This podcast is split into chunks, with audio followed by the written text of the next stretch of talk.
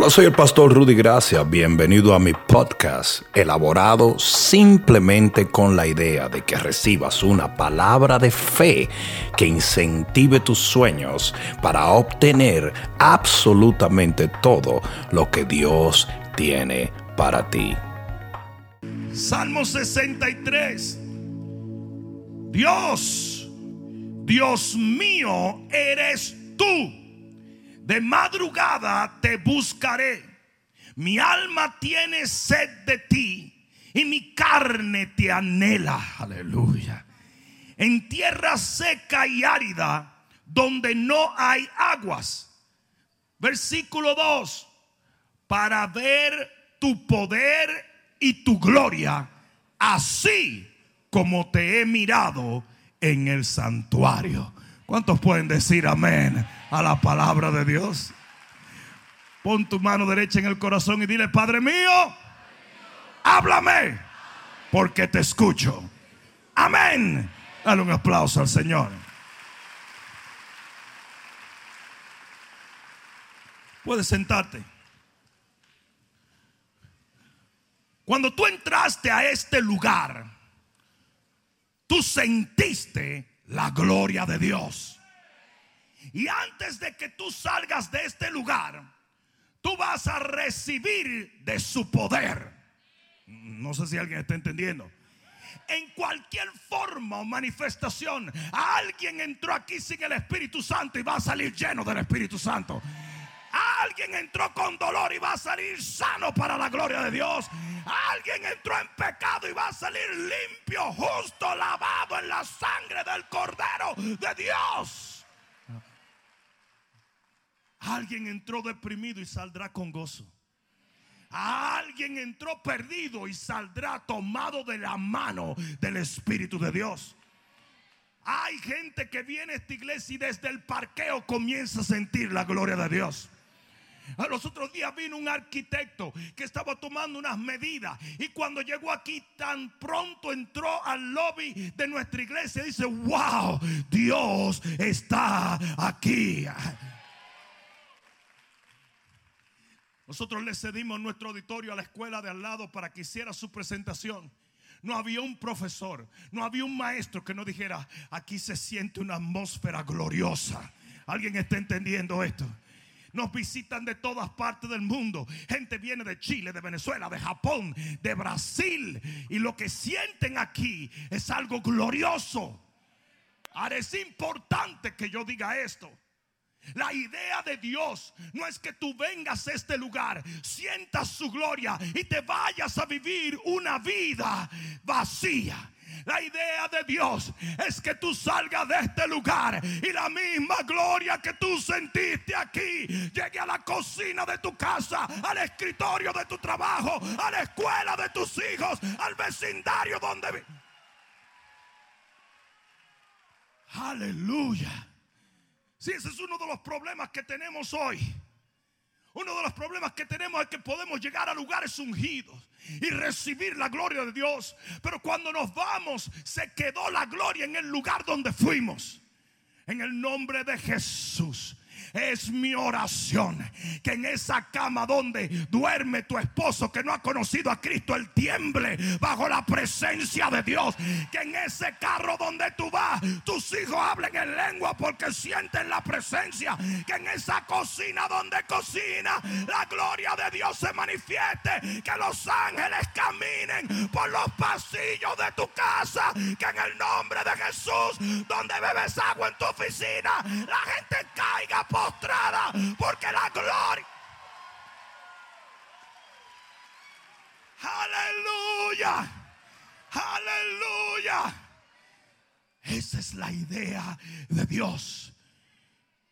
Yo puse hoy en las redes sociales que en el Viejo Testamento la gente dejaba sus casas y se iba al templo pero hoy en día, en esta nueva dispensación, el Señor convierte a su pueblo en su templo para que esa gloria nunca deje su casa. A alguien debió decir amén.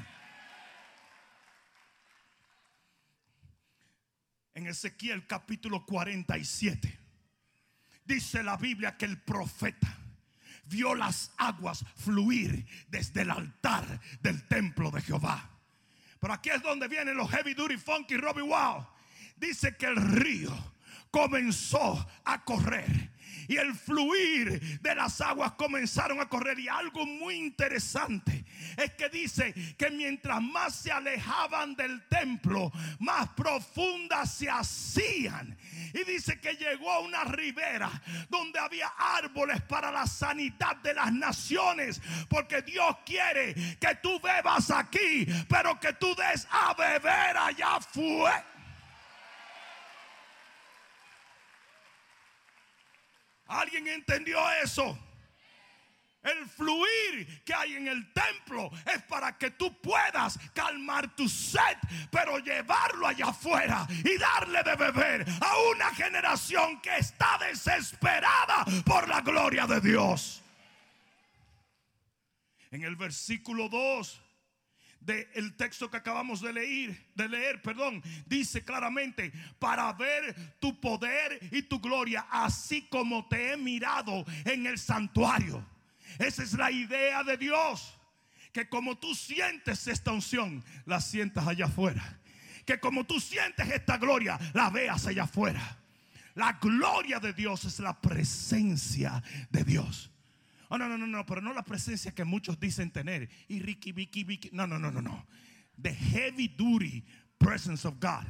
La gloria de Dios es pesada. Por eso es que tú te caes al suelo cuando esa gloria se manifiesta. Pues es bueno que tú te empieces a caer en el closet de tu casa, en la cocina de tu casa. Que tú encuentres a tu esposo tirado en la bañera. Que en el inodoro tú te tires por un lado porque la gloria está ahí también. Esa es la idea. Y cuando la gloria se manifiesta, se manifiesta el poder. Porque dice la Biblia que en su presencia hay plenitud. Pues cuando la gloria de Dios se manifiesta, el poder de Dios se manifiesta también. ¿Alguien entendió eso? Y la idea y lo que David quería era poder llevar esa gloria que él miró en el santuario. Que de paso la palabra ver es la palabra hebrea ra'a, que quiere decir experimentar. No era que él quería ser un espectador de la gloria aquí, ni un espectador de la gloria allá. No, no, no, no. Lo que él quería decir es, de la misma manera que yo vi la manifestación de tu gloria en la iglesia, la quiero ver en mi casa, la quiero ver en mi trabajo, la quiero ver en Ustedes saben por qué muchos muchachos no quieren venir a la, iglesia a veces. Porque las dos atmósferas son demasiado contrarias. No sé si me están entendiendo. Y hay una disparidad. Y a veces ellos no entienden y no saben cómo tratar con eso. En tu casa eres una cosa y aquí eres... Ya, ya, ya no me gustó. Pastor, no te metas por ahí que yo traje un hermano hoy. La Biblia dice que Jesús sale del templo y se va a casa de Pedro. Y los mismos milagros que él hacía en el templo lo hizo en casa de Pedro. Dice que sanó a la suegra de Pedro. Y no, no es cierto que Pedro le negó por eso. Es mentira. Eso no es bíblico. Lo quise aclarar porque muchos dicen, dicen que Pedro negó a Jesús porque le sanó a su suegra. No.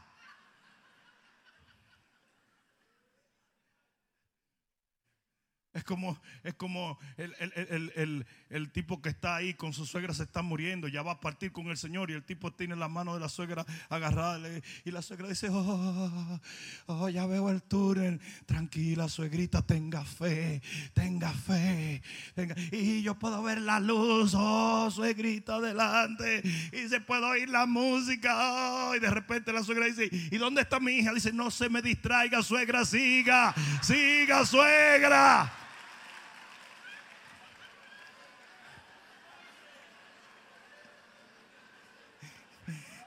Ándele, ándele. Pero es interesante que Jesús estaba haciendo eh, milagros en el templo y de repente se va a la casa de Pedro y sigue haciendo milagros. Porque eso es lo que el Señor quiere. El Señor quiere que cuando tú salgas de aquí, el mismo poder, la misma gloria, la misma presencia se vaya con... ¡Uh! aleluya. Es por eso que esta es una iglesia de grupos hechos.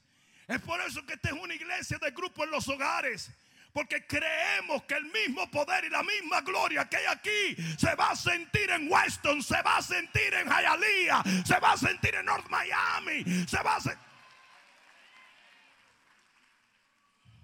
Hoy tenemos grupos hasta en Key West. Tenemos grupos en Orlando, en Tampa. Hay mucha de esa gente que viene todos los domingos y llega más temprano que tú. Eso se lo di gratis. El que no puede decir aleluya, diga aleluya. La Biblia habla de cómo el arca del pacto fue llevada a la casa de Obed Edom.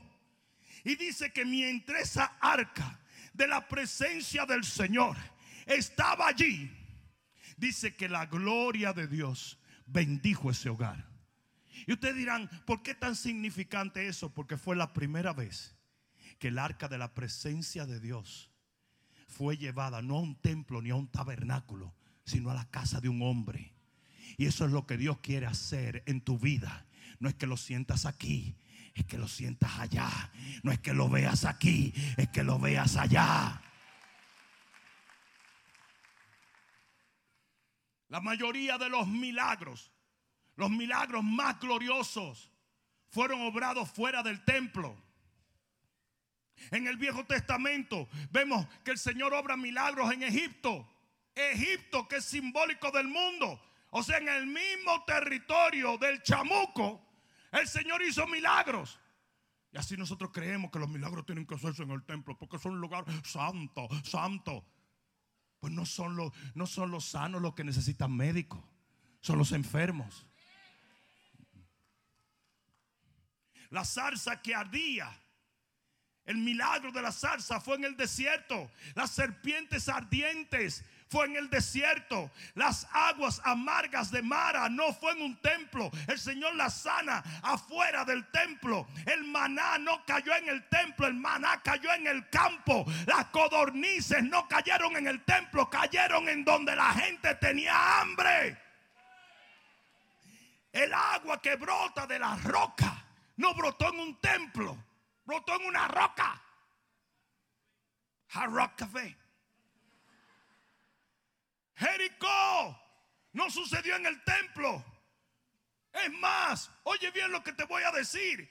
La lluvia y el fuego que cayeron porque el profeta Elías oró no fue en el templo, fue en el territorio del mismo infierno. Delante de Acab y Jezabel con los profetas de Baal rodeándole. ¿Cuántos dan gloria a Dios que Dios no es religioso? Los levantamientos de los muertos en el Viejo Testamento. La gran mayoría todos fueron fuera del templo. La multiplicación del aceite fueron en casas particulares. Los leprosos fueron sanados en territorio enemigo. El milagro del horno de fuego y de la fosa de los leones fue en un reino diabólico, no en el templo. ¿Y qué decimos de Jesús? Su primer milagro en las bodas de Caná no fue en un templo, fue en una fiesta. Chiriqui, chiqui, chiqui.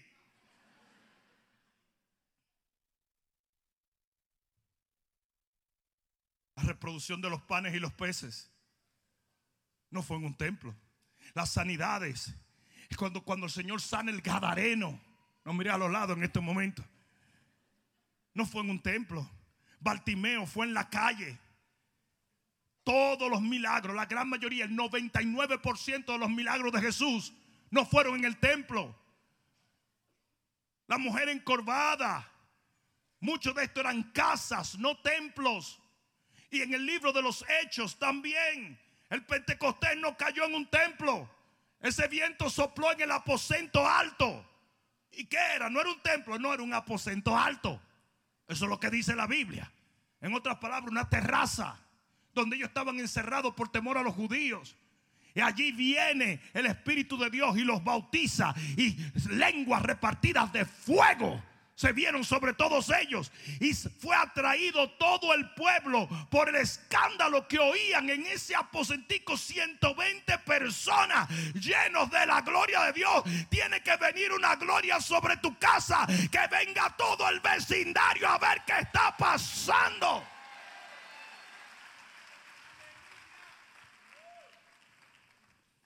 La isla de Malta era una isla impía, con impíos, con costumbres impías, con fetichismo, con brujería, con tradiciones.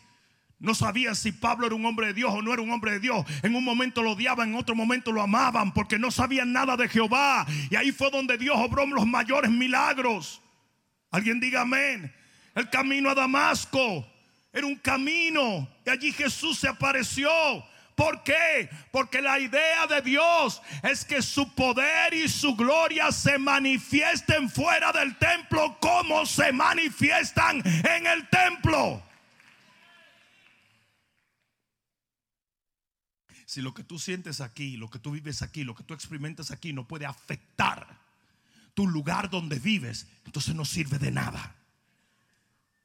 Ahora, la pregunta es, si esa es la voluntad y si ese es el deseo de Dios. Si Dios quiere que esta gloria y esta unción, estos milagros, esta manifestación que experimentas en el templo se siente en tu hogar, ¿por qué entonces no sucede así? Y todavía hoy en día la iglesia de Cristo experimenta todo lo contrario. ¿Por qué? Qué bueno que lo pregunta. Porque te lo voy a contestar. Porque tu comportamiento, tu enfoque, tu fe, tu expectativa cambia en el momento en que tú entras por esa puerta.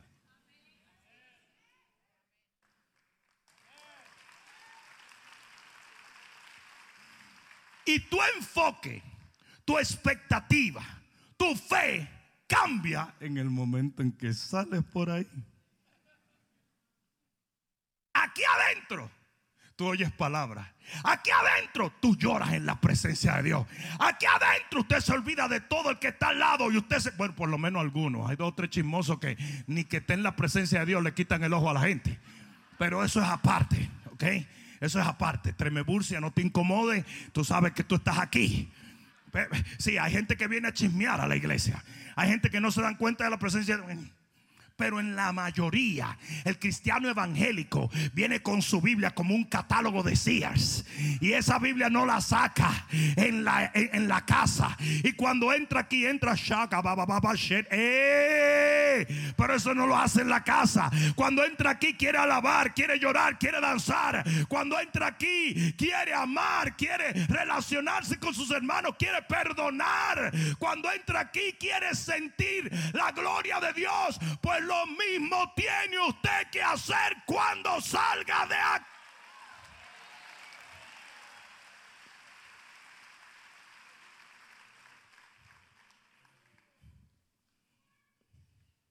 ¿Sabe la cantidad de gente que llegó peleando hoy?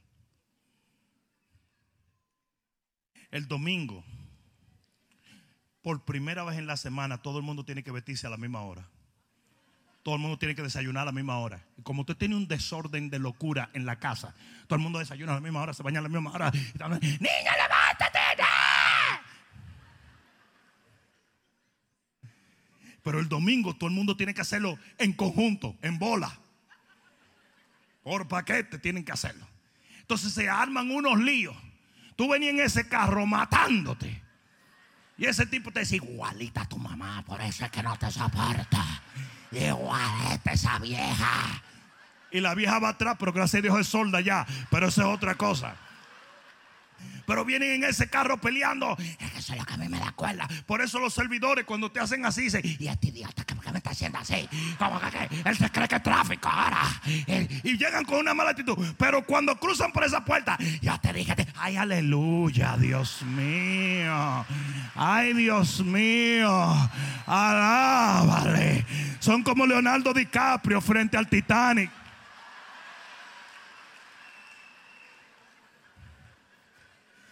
Como que los problemas se despejan.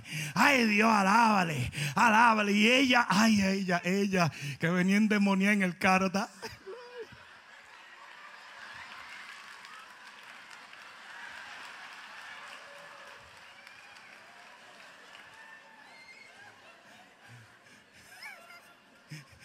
Y los niños de una vez, esos vampiros draculísticos que venían atrás mordiéndose, llegan y están.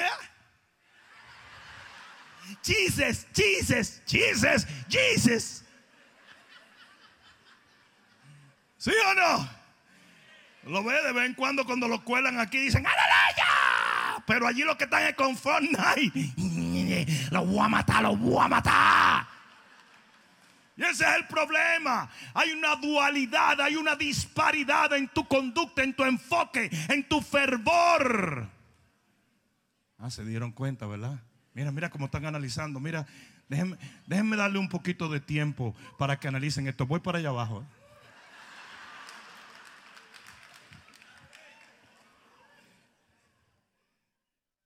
Aquí oras. Aquí respetas. Aquí te enfocas. Aquí escuchas la palabra, aunque sea forzado. Aquí perdonas.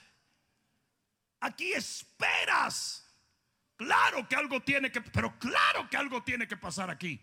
Por supuesto, es como que tu fe se aviva. Pero aquí no se vale. Es allá. Es allá. Porque por eso es que la gente nos dice religioso. Porque ve una persona completamente diferente en este lugar de la persona que ve allá afuera. Y eso es lo que enseña el Salmo 63. El Salmo 63 enseña el deseo por el Espíritu de Dios que David tenía de ver la misma gloria que él veía en el santuario en su vida cotidiana. Y por eso el Salmo 63 nos enseña. Y aquí es donde viene la clave. Aquí es donde viene la clave de cómo tú puedes hacer que eso suceda. Cómo tú puedes hacer que la gloria que tú ves aquí la veas allá. Eso es muy fácil. Tú tienes que hacer de Dios tu única fuente allá afuera como lo haces aquí adentro.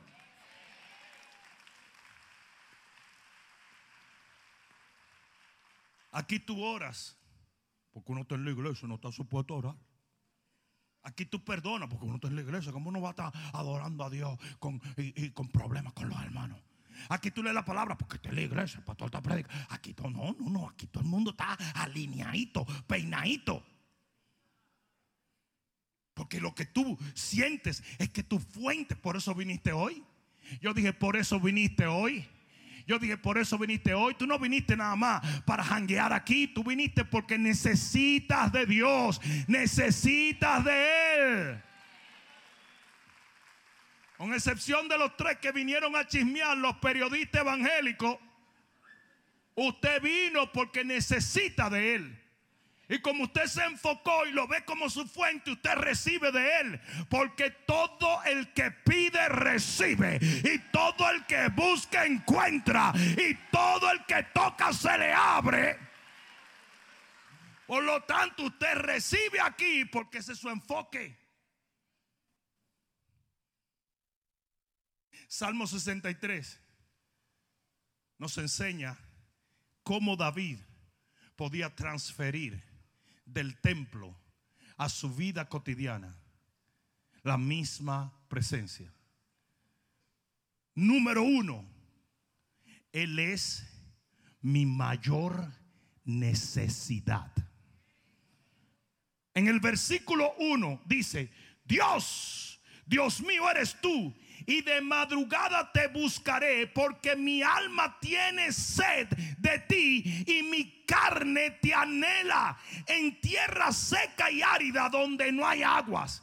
Eso quiere decir que él tenía más necesidad de buscar a Dios en medio de la guerra que dentro del templo donde no había guerra. Tú necesitas tener sed, tú necesitas tener un anhelo por Dios allá afuera.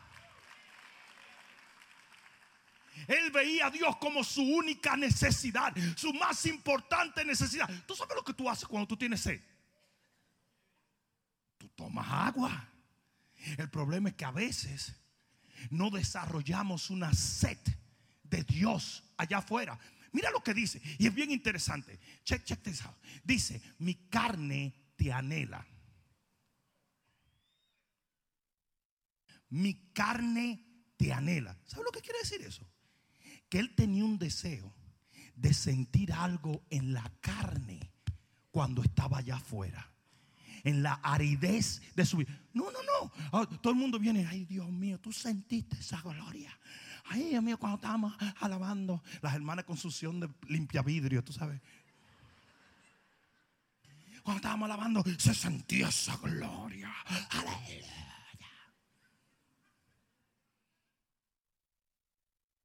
Nosotros estábamos en esta cumbre de poder. Y de repente Pastor Cash comienza a hablar del Espíritu Santo. Y el Espíritu Santo. Y el Espíritu Santo. Y de repente uh, se metió una presencia. Que yo andaba mordiendo tobillo era. Pero una cosa impresionante. Pero de nada sirve sentirlo ahí. Irse al hotel y no sentir nada. Usted tiene que anhelar sentir eso en su carne. Fuera del templo. Porque Él debe ser tu mayor necesidad, así como el agua. Usted tiene que sentir que se está muriendo sin Dios allá afuera. Él es tu oxígeno, Él es tu agua, Él es tu alimento, Él es...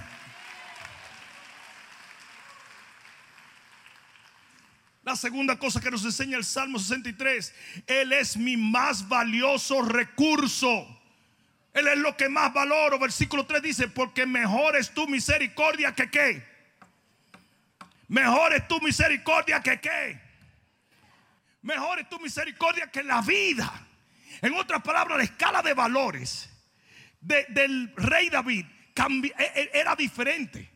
Él valoraba más la presencia y la misericordia de Dios que la vida que estaba viviendo. O sea que su enfoque nunca se, se quitaba. Porque él valoraba más eso. Ustedes saben que rápido se olvida la gente de Dios en el momento en que se arma una pachanga. Ah, no, no, este es momento para pachanguear. Y le damos mucho valor a nuestras vacaciones. Oh, las vacaciones, las santas vacaciones. Pero tú tienes que aprender a valorar más la presencia y la misericordia de Dios, porque todo lo bueno que tú tienes viene de Él. La Biblia dice que toda buena dádiva y todo don perfecto viene del Padre de las luces, en el cual no hay sombra de variación. Si tienes vida, si tienes vida es por Él. Entonces Él le daba un extremo valor a la presencia, a la misericordia de Dios allá afuera. Allá afuera. ¿Sabe la cantidad de gente que no abre grupo? Porque no, es que yo los lunes juego bingo. Y los martes, es los martes que mi esposa me, cocina. Y los miércoles ya no va a la iglesia. Y los jueves, pero no seas baboso, hombre. No le damos valor a veces. Aquí sí, aquí sí. Pero allá afuera no. Y debería ser lo contrario. Que haya más valor ahí afuera porque ya hay más aridez. Mira que está a tu lado. Agarra la que es para ti. La tercera cosa, Él es mi alimento emocional. En el versículo 5, como de meollo y de grosura será saciada qué? Mi alma. Recuerde que en el alma están las emociones, está la voluntad y están las memorias. Y con labios de júbilo te alabará mi boca. Oye, oye bien, cuando cuando me acuerde de ti en mi lecho, cuando medite en ti en las vigilias de la noche. En otras palabras, él tenía constantemente al Señor en su mente para que sus emociones fueran afectadas, para que su alma sea saciada. Usted sabe lo que pasa cuando usted no come. Yo sé que le es difícil. a, muchos, yo puedo ver las panzas, yo sé que es difícil entender eso. Hay algunos que yo no han visto un ayuno como en 60 años. Pero aquí es donde viene el asunto. Hay veces que no entendemos que nuestra, nuestro alimento emocional es Él. Y por eso muchas de las cosas que hacemos no son cosas que nos divierten, porque estamos cargados emocionalmente. No sé si me están entendiendo. Ustedes han visto gente, eh, miren, yo, ustedes ven que yo a veces relajo Netflix y cosas, pero no, no, no. Usted necesita también esparcirse. No, no sé si me están entendiendo.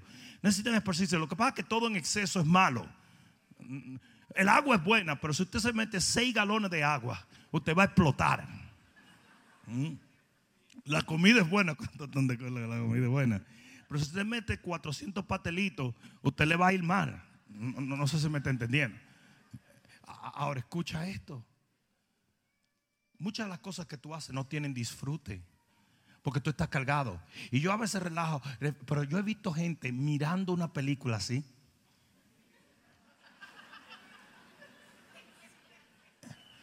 Como que no sueltan la atención. Ustedes se han dado cuenta. Y tú dices, tú te pones y dices, pues le voy a reventar una vena. Eh, eh, esto yo me voy a voltear en medio de la película, le voy a ver sangrero por los oídos. ¿Sí o no? ¿Ustedes no han visto gente así? En un momento, o, que cuando salen de vacaciones que le entran a golpe a los muchachos cada 20 minutos. Tú lo llevas a Disney para patear, partirle la cara. Porque tienen tanto estrés, porque no tienen un descanso del alma. Entonces tú ves que están con el muchacho.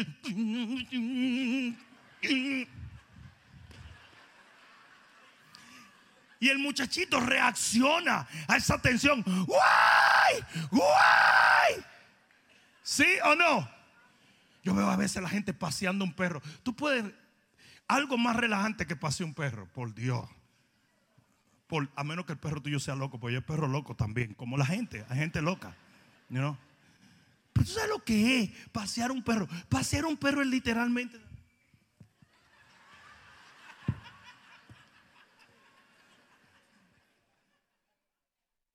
Si tú eres de lo que recoge lo que el perro hace, ya tú estás muy americanizado. ¿eh? Yo andaba con el, el perro de Jesse cuando vivíamos en, en Billmore. No, en Billmore allí, por allí. Y andaba con ese perro y el perro hizo una, grosería ahí. Y se para un americano y dice, pick it up. Dice, you pick it up. Tipo subió su video y se fue. Hubiera venido un policía y yo le digo, pregúntale a él si eso es de él. Eso no es de él. Porque el tipo salió como yo lo voy a denunciar, me dijo. Ve con que usted que hay una policía de pupú de perro. Qué civilización, dije yo. Mira, fíjate. Departamento de caca de perro, sí.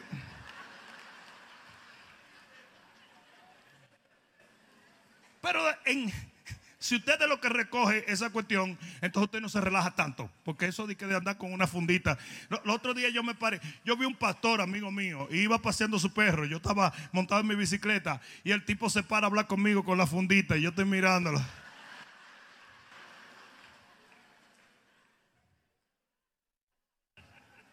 Yo me quedé mirando y le dijeron, la, la, verdad es que si los abuelos de uno resucitaran hoy dijeran, pero la verdad es que hay locos hoy en día, ¿eh? Con su fundita en la mano. Y el tipo seguía hablando, no, porque usted sabe, es un americano, americano, porque dominicano no es. Dominicano no es.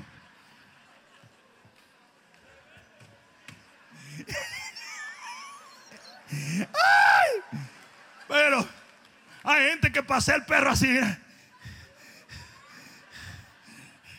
Y hasta el perro está mañoso, desesperado, porque siente el estrés, siente la tensión. Y el perro ve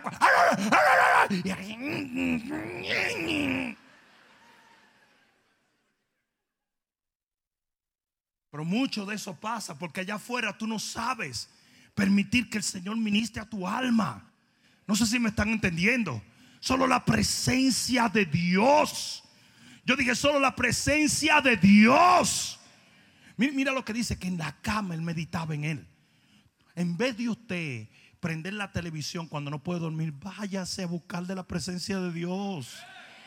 Váyase a buscar de la presencia de Dios. Amén. Yo creo que hay muchas cosas que roban la paz.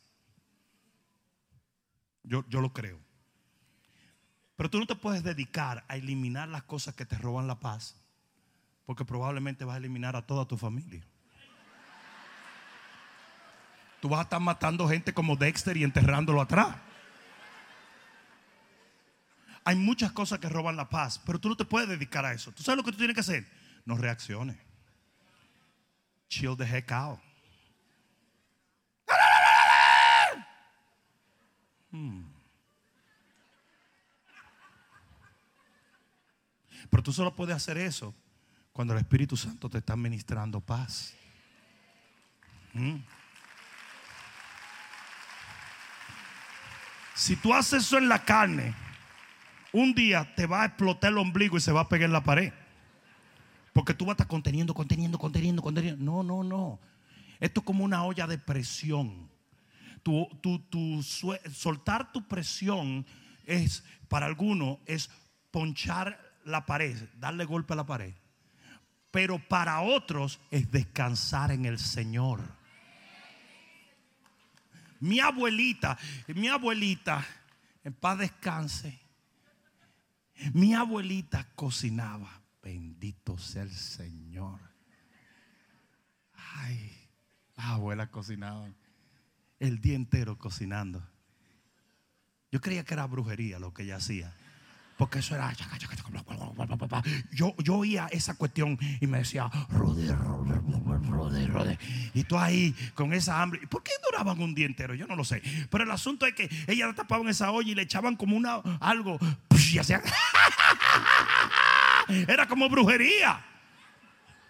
Todo el día entero cocinando. ¿Qué pasa? Mi abuelita tenía una olla de presión. Y esa olla de presión ella le gustaba porque ella le había cocinado a tu abuelo, le había cocinado a todo el mundo, a todo el mundo. Yo ablandé carne ahí hasta de murciélago. Esto, eh, Tú sabes cómo son los viejos que le gustan lo suyo, ¿verdad?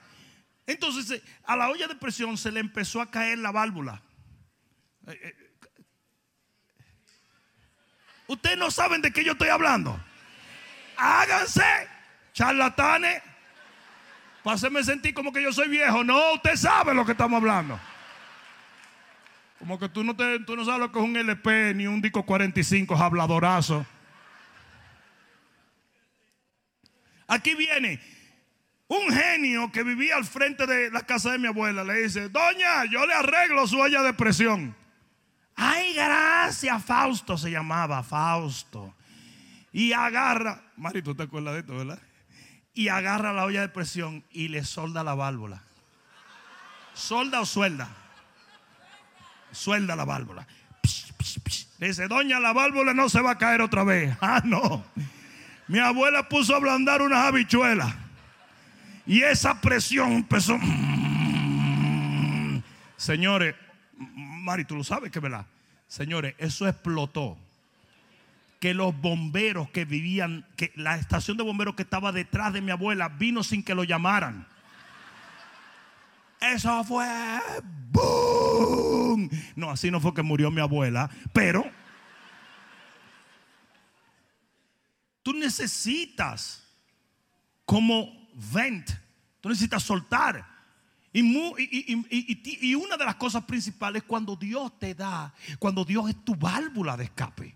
Cuando, cuando su paz, que sobrepasa todo entendimiento, viene sobre ti. No sé si me estás entendiendo. Sí, haz todo lo físico que tú puedas para aliviar tu calor. Pero si en tu alma Dios no trabaja, usted nunca va a tener paz.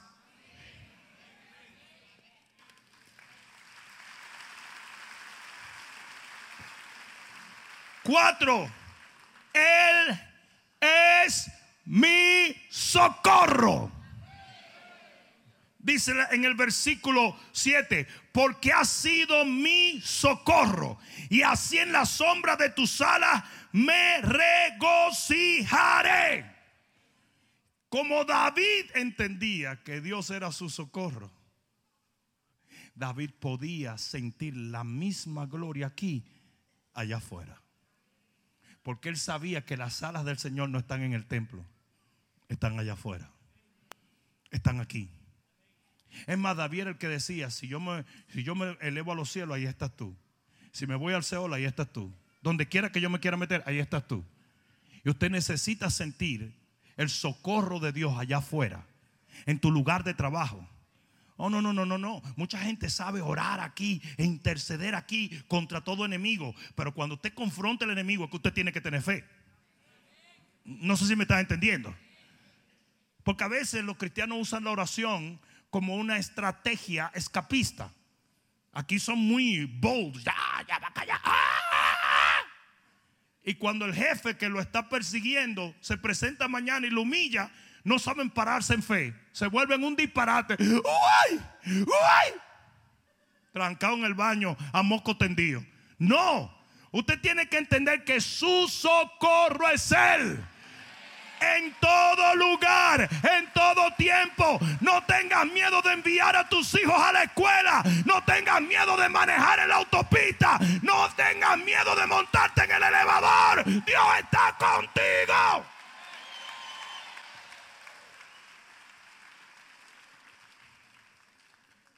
Toda la semana yo estoy en un avión. Y créanme, esos aviones se jamaquean. Tú llegas masajeado allá. Y hace, hace un tiempo, oye, entramos en una tempestad. Y había una señora, yo venía de Ciudad México, y había una señora que tenía una virgen así.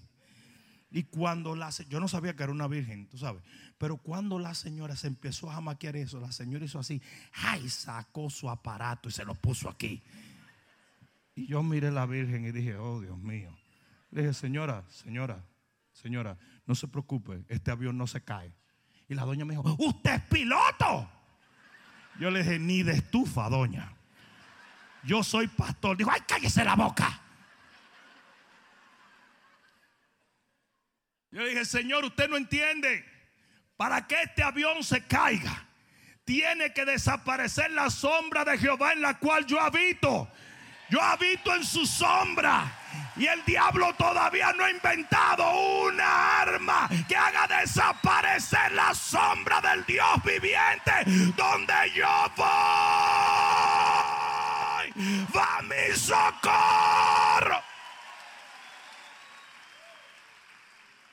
Fuimos a predicar a Honduras y nos dicen no pueden entrar a, a Lloro, creo que era Lloro no pueden entrar a lloro sin la policía. Entonces me dijeron, vamos a tener tres patrullas esperando en la, en la, entrada de lloro. Llegamos a la entrada, no había patrulla.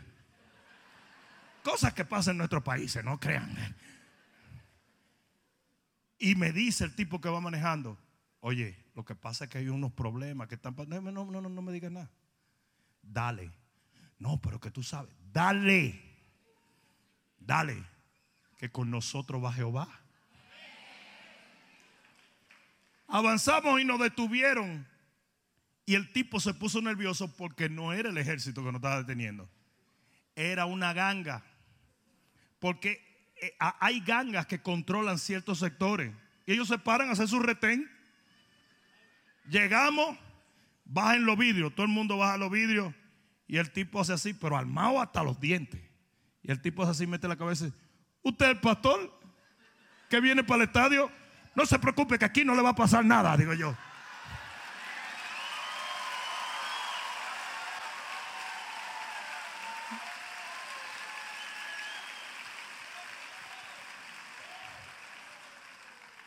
Un día me dijeron, pastor, tú vas a tantos sitios peligrosos.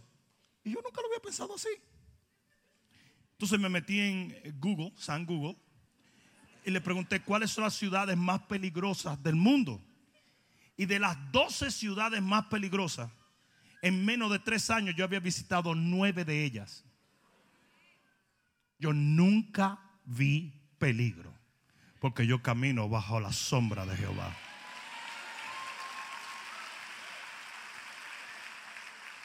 Amén. Cinco, él es mi sostén. 5. Eh, eh, Él es mi sostén. Dice aquí en el versículo 8, está mi alma apegada a ti. O sea, yo no me separo de ti. ¿Por qué? Porque tu diestra es la que me sostiene. Entonces fíjate, él no se separaba porque él entendía que el Dios que lo levantaba aquí era el Dios que lo levanta allá afuera. Que si él no había caído, era por Dios. ¿Sabe lo que dice David? Dice, yo hubiera caído si no hubiera creído que veré la bondad de Dios. Lo que a ti te sostiene allá afuera es el Señor. Yo dije, es el Señor. Pero de nada sirve que tú lo sientes aquí si no lo sientes allá. Tú no vas a caer. Déjame decirlo otra vez. Tú no vas a caer. Si Dios te sostiene, ¿quién te tumba? ¿Quién te tira? ¿Quién te hace tropezar? Usted no va a caer. Señores, ustedes saben las cantidades de amenazas que nos hacen a los pastores. Ustedes no están oyendo. Pero yo no estoy hablando de locos tarados eh, a través del internet, te voy a matar y eso. Aquí ha venido gente con armas a matarme. Aquí ha venido, pero, pero no, yo no estoy hablando de eso. Pero aún cristianos siempre nos están amenazando. Siempre amenazan que van a decir, que van a hacer, que van a hacer esto. ¿Ustedes se creen que a nosotros nos vale gorro eso? Quien nos sostiene es Dios. Cuando Dios te sostiene, no te tumba nadie, compadre no te tumba nadie. ¿Recuerdas en la 441? Eh, no, en Pembroke Road llegó un, ah, bombero. Habíamos crecido tanto. Y llegó un bombero y dijo, les voy a cerrar la iglesia. Él vino el jueves y dijo, mañana vengo con todo mi equipo y les voy a cerrar esta iglesia. El viernes pasaron las 8 de la mañana, las 11 de la mañana, la 1 de la tarde, 4 o 5 de la tarde. Van a venir de noche para darnos escondidos. Ya finalmente hago así y llamo a un bombero que trabaja en el mismo departamento que es cristiano. Le digo, aló, oye, no de que iban a venir a cerrarnos la iglesia. Dijo, tú no vas a creerlo. Lo votaron esta mañana. ¿eh?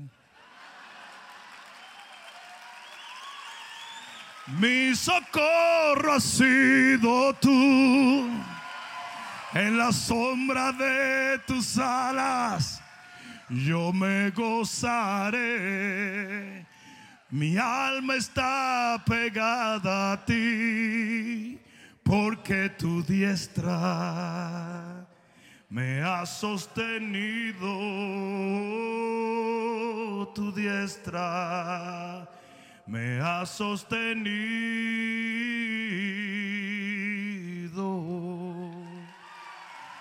Ponte de pie y dale un grito de gloria al rey.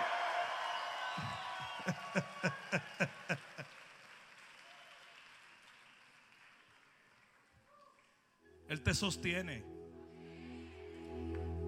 Sostenga no te exonera de un ataque del enemigo, pero sí te garantiza victoria. Yo lo voy a decir otra vez porque creo que alguna gente no lo entendió. El que te sostenga no te exonera de los ataques del enemigo, pero sí te garantiza la victoria en todo ataque.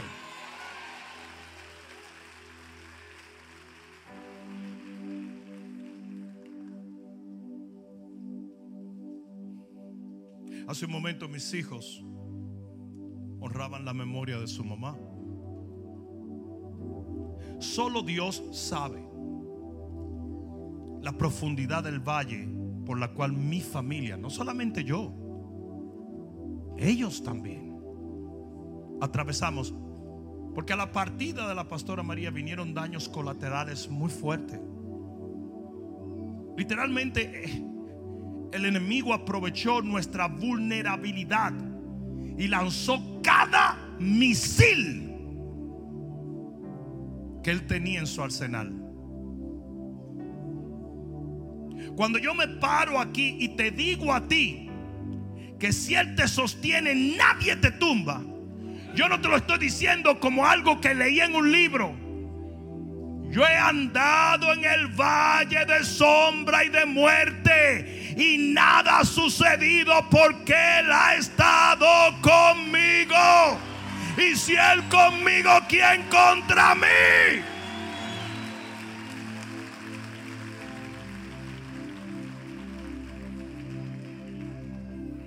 Yo estaba con mi buen amigo el pastor Cash Luna. Estábamos ahora en la cumbre en Anaheim. Y yo le decía a él, prepárate. Y él abrió los ojos como, no me vayas a profetizar que viene más lío. Le dije, no, prepárate. Porque cuando el profeta Ezequiel vio venir la gloria, la vio llegar en forma de tormenta. Esta tormenta está anunciando una nueva gloria sobre Cash Luna.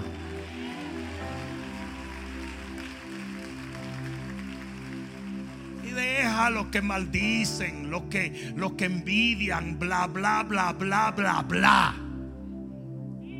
Si nosotros fuéramos a caer por el, blabe, el la babosada de la gente, incluyendo algunos que se llaman cristianos, que de cristianos no tienen nada, porque si son cristianos aprenden a amar y no a perseguir y a condenar.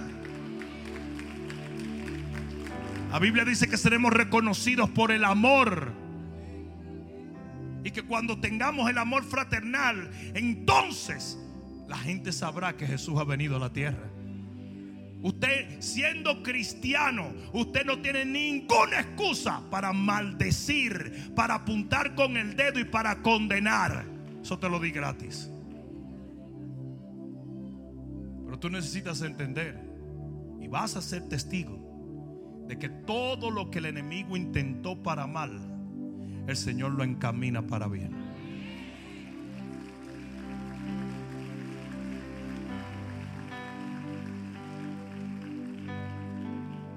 De todos esos hombres que estábamos en la plataforma, precisamente en una cumbre de poder, todos hemos atravesado por valles muy profundos.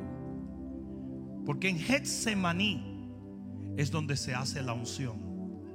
Getsemaní era literalmente la prensa de aceite.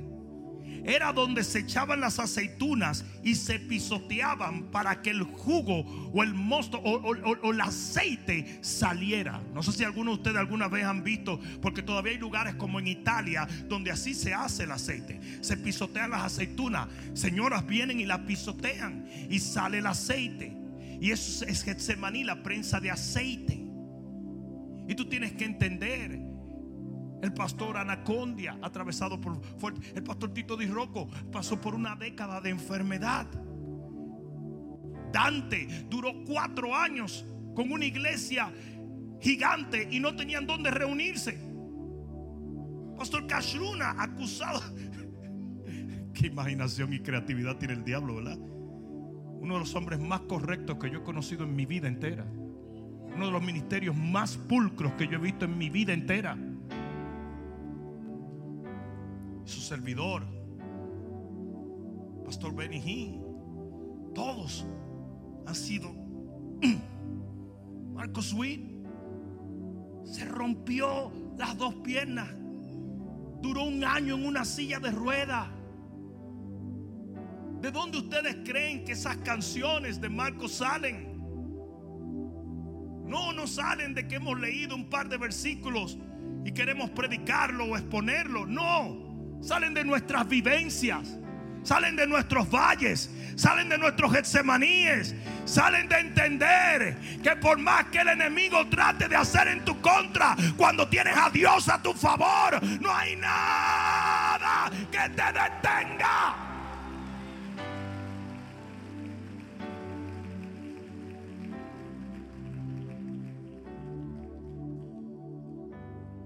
Mi socorro ha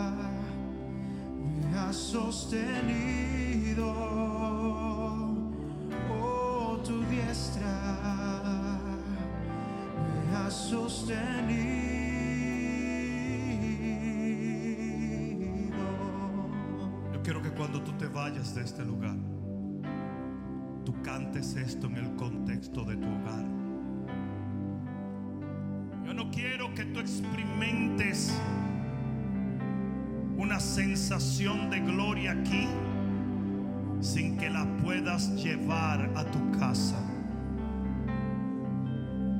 David decía, yo quiero, yo anhelo, yo deseo ver tu gloria y tu poder, así como lo he visto en el santuario.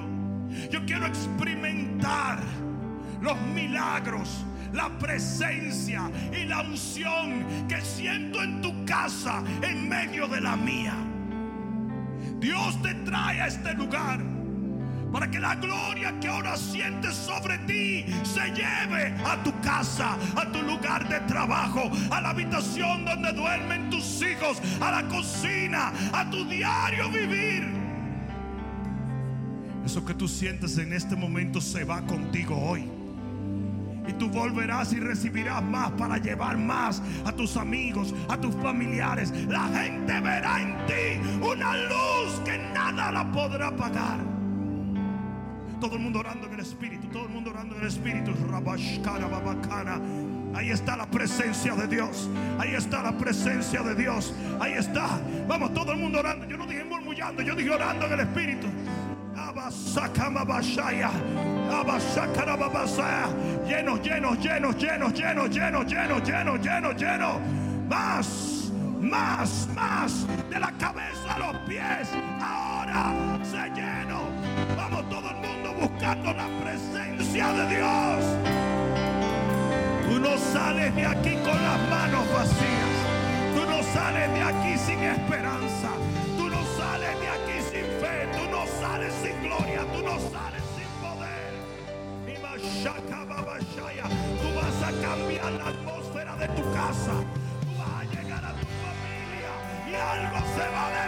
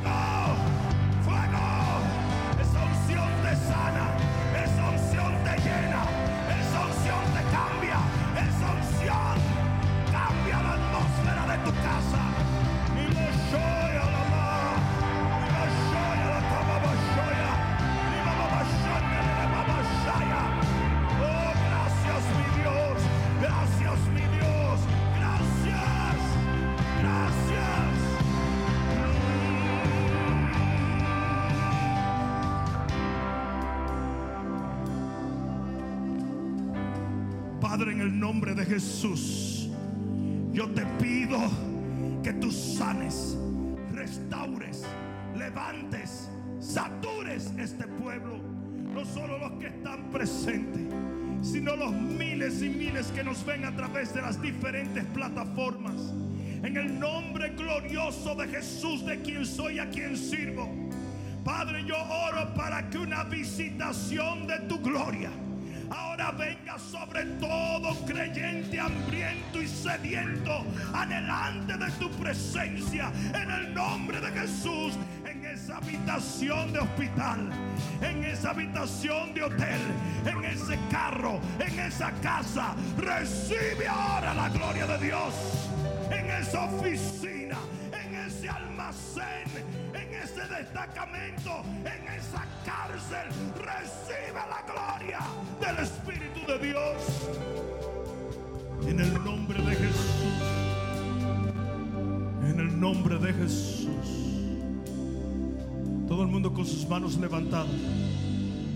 Dile, Señor Jesús, yo quiero ver la misma gloria y el mismo poder que veo en tu casa, en mi casa, en el nombre de Jesús.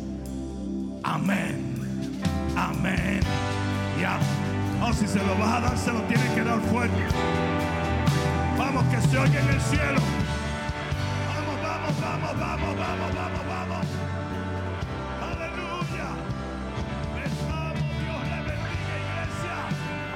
Espero que esta palabra cale profundamente en tu alma y que se convierta en pasos de fe que te permitan llegar al destino que nuestro Señor ha trazado delante de ti y de los tuyos. Dios te bendiga.